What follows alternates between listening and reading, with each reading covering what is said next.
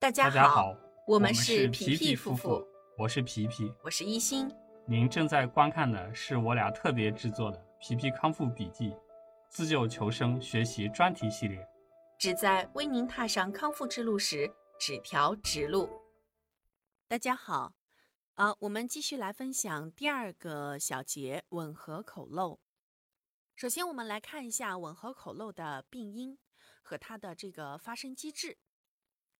吻合口漏呢，是胃癌手术之后非常常见的一种比较严重的并发症，呃，它也是死亡的主要原因。有国外的一些学者曾经就是报道过，吻合口漏的死亡率会高达百分之三十。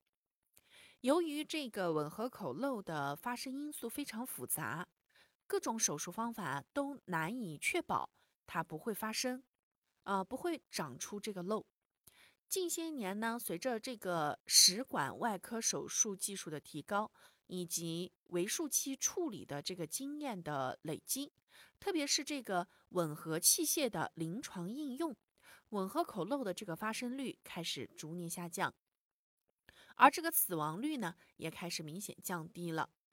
你看。吻合口漏的死亡率是高达百分之三十。我们前面上一小节里面讲的这个术后术后的这个呃呃，我们这个叫迟发性出血的死亡率啊，就是我们这个血管血管上面的这个假性动脉瘤是百分之二十到五十，而这个吻合口漏死亡率也高达百分之三十。这个这个真的是非常嗯，去值得我们去来。呃，注意的，而且这个吻合口漏往往也会跟我们刚刚前面讲的那个动脉，对吧？叫假性动脉瘤，呃，导致的迟发性出血是伴随在一起出现的。由于发生吻合口漏的原因比较复杂啊，很多方面因素都会导致，但主要呢是与吻合技术还有这个医生的手术操作密切相关。呃，以及这个吻合口局部是否会感染，以及吻合口啊吻合之后的这个张力是不是过大，组织血液是不是会供应不足，以及吻合口这个位置是不是有肿瘤残留啊等等有关。而且呀，在那些贫血本身就有贫血、水肿以及低蛋白血症的这种患者当中呢，更容易出现。为什么呢？因为贫血和低蛋白血症的话呢，它它身体里面本身用于合成这个组织的氨基酸就比较少，蛋白质氨基酸少，而且水肿呢本身就伴随着炎症，那么它的这个身体的这个整体免疫的这个部分的功能也比较低，而合成相应的这个吻合口帮促进这个愈合的这个部分的物质。数量可能就比我们没有这些症状的人呢要低。另外也比较值得重视的啊，就是说，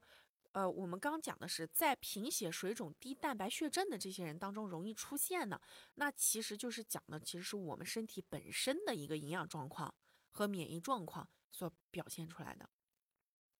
另外呀，我们还需要注意的危险因素是，手术之后如果我们频繁的剧烈咳嗽。而引起呼吸道压力的变化，传导到了消化道，就会导致胃腔里面的压力急剧产生变化，啊，产生这个巨大的冲击波，来撕扯我们的这个吻合口。第二个呢，就是大口吞咽、过量的饮食，它会导致胃自身的重力牵拉，把这个吻合口给扯着。也容易出现吻合口漏，这两个原因都可以使愈合的过程当中比较脆弱又水肿的吻合口组织撕裂，而形成吻合口漏。就是在我和皮皮所接触的那么多的密友患者当中呢，我们会发现有很多朋友都在这个愈后期遇到过吻合口漏的这个症状。有一些呢没有那么严重，造成吻合口，但是经过他的这个检查，发现他的吻合口是水肿的，这就有机会会发展成吻合口漏，这真的是非常重要。我们再重要的事情说三遍，我们再来看看，嗯，它到底哪些原因啊非常严重的危险因素啊，是我们自己本身是可以避免的呢？一个就是我们一定要保证我们要保暖，不能够让自己就是这个啊感冒咳嗽啊，或者是吃东西呛住啊咳嗽，就总归是要避免自己咳嗽。这个剧烈的咳嗽会导致呼吸道压力变化传导到消化道，导致胃腔里面的压力发急剧变化，产生一个冲击波，撕扯这个吻合口，啊，然后形成吻合口漏。第二个呢，严重原因就是是可以通过咱们自身去避免的啊。我在我在这里一定要再提醒一遍，吃饭不改习惯的朋友们，这很有可能也会让你导致吻合口漏的，那就是手术之后。嗯，可以开始吃饭了以后，就开始大口吞咽，过量的饮食，吃的过撑，会导致胃自身的重力被牵拉，啊，因为你吃的过快，然后它连个缓冲的机会都没有，然后这两个原因都会导致愈合的过程当中，那很脆弱又在水肿的吻合口组织撕裂，而形成吻合口漏。这真的是非常可怕的啊！但是这两个危险因素完全是咱们自己可以避免的。这两个因素不是说是靠医生的这个手法高超能避免的，这纯粹就是靠咱们自己能避免的。还有就是咱们要避免自己有贫血，也避免自己啊会出现低蛋白血症这种情况啊，要补充足够的蛋白质。这也是咱们自己的这个方向上能避免的事情。他一般怎么诊断呢？医生是凭借什么理由来去判断他就是吻合口漏的呢？早期的这个漏呢，会出现在手术之后的三天之内就出现，它和医生的手术技术有关。大多数原因是因为吻吻合口的这个缝合不严密，局部供血不良。吻合口有张力，或者是应用的这个吻合器呀失误所导致的，啊，所以就三天后出现的这个部分主要是手术技术啊，而中期的漏则是在手术之后的第四天开始，一直到第十四天发生，以一周左右最为常见，也就是七到八天左右最为常见，发生的原因呢就比较复杂了。因为呢，一般三天之后啊，我们可以吃点东西了嘛，对不对？而一到三天之内，基本上你都有严重的是在管饲，嗯，然后只能吃流质，都是管饲，从鼻子里面这样穿进去，有管子直接到达肠子，这样管饲营养肠的营养剂。那这个时候其实吻合口上不存在你的外力来去撕扯它，对不对？但是三天之后，有些病人他可以开始自己吃东西了，是不是啊？那这个时候就有可能会因为他的这个呃自身的问题来诱发，所以最常见的其实是什么？就是在第第第七天、第八天你吃了几天了之后，这个位置开始出现问题了，比如说就就很复杂，比如说吻合口的局部缝线感染、组织切割坏死、术后胸腔积液没有及时处理，小问题被放大了嘛？被被时间被拉长了。小问题酝酿成了大问题了，肺膨胀不全，组织愈合能力欠佳，剧烈频繁咳嗽，胸胃扩张，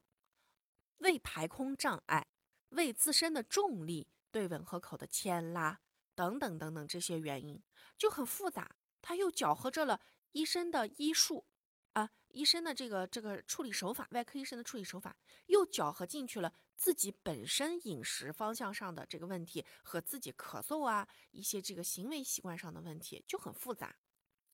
而晚期的这个吻合口漏，主要是在手术之后的十四天以上出现，大多数原因是因为吻合口呃周围的局部感染所引起的继发性吻合口漏，或者是由于吻合口。啊，吻合漏口比较小引起的。手术之后呢，会出现吻合口漏的患者，多半他都会有发烧啊、腹痛啊、脉冲以及腹膜炎的这种表现。去查他的这个白细胞啊，一般都是升高的。做腹腔引流管呢，啊，也可以引出一些浑浊样的液体，或者是他吃进去的一些食物。口服亚甲基蓝或者是造影剂呢，则是可以由引流管引出来的。所以总归呢，你会发现出现这个吻合口漏的这个情况，绝不单单只能是医生的缘故，跟咱们自身也有很大的这个关系，就是咱们自身的这个饮食习惯呀，嗯，和我们吃饭的方式是不是正确，还有咳嗽啊，很多这些都有原因的。那怎么确诊和预防呢？确诊这个吻合口漏之后啊，应该开始马上进食，胃肠减压，抑制消化液的分泌，避免它那个水肿的部位啊去被消化液腐蚀，应用广谱杀菌的这个抗生素，以及完全胃肠外静脉营养等各种治疗方式，避免你的胃里面再出现任何的内容物去搅和。然后让情况更复杂，并且要注意保护重要的脏器器官的功能，纠正贫血和低蛋白，纠正水电解质酸碱的平衡，防治多器官功能的不全综合症。啊，什么意思呢？防治多器官功能不全综合症。如果说这个患者他的这个症状是比较轻微的，也没有弥漫性的腹膜炎。这些表现，那医生一般都会给患者来进行保守治疗，同时来保证引流畅通。等到这个吻合口漏周围的这个组织被慢慢慢慢收缩局限以后啊，就是这个水肿开始消退啊，局限以后就开始用生理性盐水经过这个引流管冲洗，并且持续的负压吸引，来减轻。消化液炎症刺激，促进吻合口处的这些伤口来愈合。如果说患者症状严重，并且有弥漫性的腹膜炎表现的时候，就应该立刻手术治疗。手术的目的主要是在漏口的周围建立起充分、切实有效的引流，以及清除腹盆腔及内聚的肠液、胆汁。胰液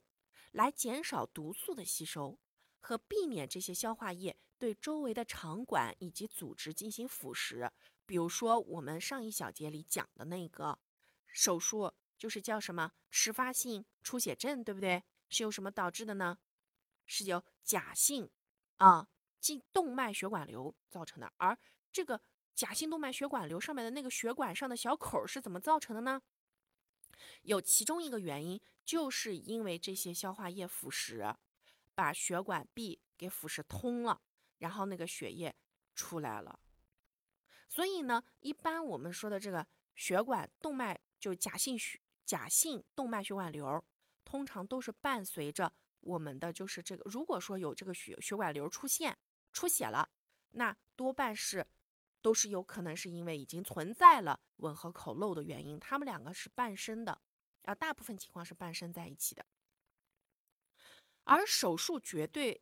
不是单纯去修补漏口，绝对不是单纯修补漏口，还包括了去来清理这个腹腔里面聚集的这些肠液、胆汁、胰液，减少一些呃这个在这个过程当中。啊，这个腐蚀液里面的这些毒素的被身体吸收啊，避免消化液对周围组织进行腐蚀啊，啊等等等等，造成进一步的摧毁啊，这种。所以，不管你是保守治疗还是手术治疗，畅通引流都是做吻合口漏治疗的一个最关键的因素。所以，千万不要怕痛苦。医生说我要给你引流，我要给你插管进去冲洗，我要引流，你可千万别拒绝。你可千万不要说医生，我怕疼，我不敢。为什么？因为这是去来做吻合口漏治疗的最核心关键的一步，他要帮你清创，清创，把腹膜里面的这些这些东西啊，液体给你吸出来，清创，然后来促进吻合口尽快的愈合。像胃癌患者呢，手术之前。有因为长期摄入不足这个营养而导致的，就是长期摄入不足导致的营养不良、低蛋白血症这些问题。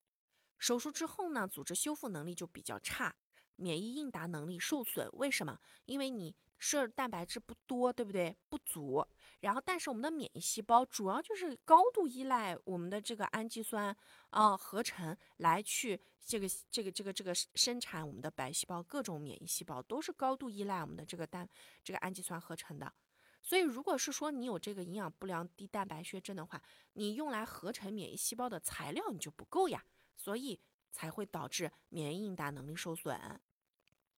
才会导致你的组织修复能力变差，因为我们的组织修复也是要高度依赖这些蛋白质，高度依赖这些氨基酸来去合成必要的组织细胞。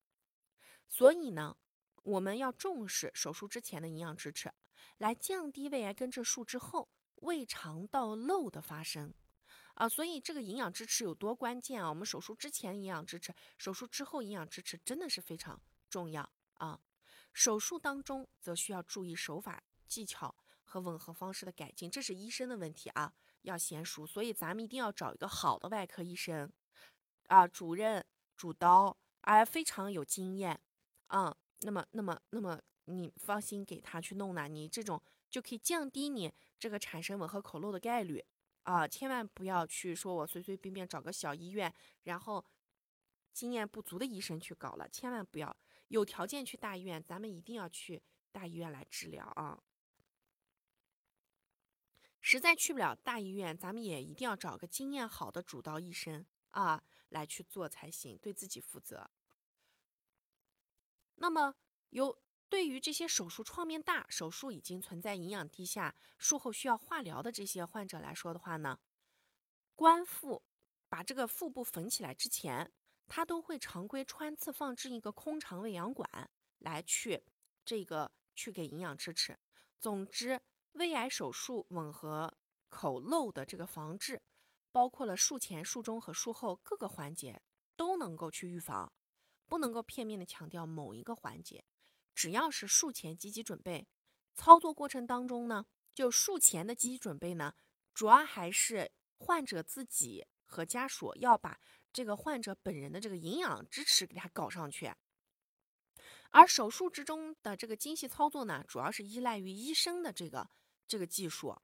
啊，是不是选择合适的这个代位方式了，嗯，来来去这个胃部的替代方式，去来提高这个吻合口的这个技术。手术之后呢，也要做好充分的清创和引流腹腔里面的这些积液。那啊，还有就是保障肠内营养剂。这个积极的营养治疗啊，都是可以预防发生吻合口漏的，所以就多个方面吧。然后还有就是，如果是说你的手术是很成功的，可是因为你手术结束之后的能开始进食之后的第四天到第十四天之间，因为你吃饭的习惯不行，吃饭的方式不对，吃的食物过多而导致的吻合口炎、吻合口漏，那这个就。完全是得怪自己了，是不是啊？得完全得怪自己了。所以咱们得分清楚，就是这个吻合口漏的造成原因啊，到底是啥？但是在我们遇到的这个患者朋友里面啊，大部分都是因为自己弄出来的，就是即使是做了手术，还改不掉吃饭快、吃饭烫、吃饭粗糙的这些习惯，而且也还改不掉吃饭咕咚咕咚喝汤。吃饭咕咚咕咚咕咚吞咽，啊，大口吃，吃的可 happy 了。吃完之后一小时之后，马上开始难受、反酸、恶心、呕吐。就是你如果是说你这样子吃的很粗糙，吃的很快，然后吃的这个不仔细的话，你那些大颗粒的那些食物，你想你做了大部分切除手术之后，那个胃的消化功能是弱的呀，对不对？你都消化不掉这些东西。这些食物糜到达了你的肠道内去了以后，发酵产气，然后甚至开始反酸上来的时候，你想那些消化液是不是可劲儿的来去腐蚀你的吻合口？那个吻合口可是个伤口，它给你缝起来之后那么娇嫩，是吧？那么娇嫩，吻合口非常脆弱，就这么被强酸这些强腐带强腐蚀性能力的这些消化液给你腐蚀了。你想那粉嘟嘟的肉肉肉坨坨是不是马上就开始水肿了？是不是马上就会开始这个让你疼痛难受，然后开始长出吻合口漏了？所以呀，就医生咱们选的好，这个是可以术前挑的。但手术之后能吃饭了以后的这个自我习惯的调养，这个部分真的是太重要太重要了。所以在这里呢，我再提醒大家一遍，咱们做完手术之后的吃饭，可千万务必一定要少吃，吃个七分饱就够了，多餐，让营养能够一天当中分多次时段吃下去。然后呢，尽量小的去来刺激你的吻合口，尽量别去刺激你的吻合口。食物吃的细腻一些，非常细腻一些，就不会刺激到吻合口。可千万不要像以前一样吃东西，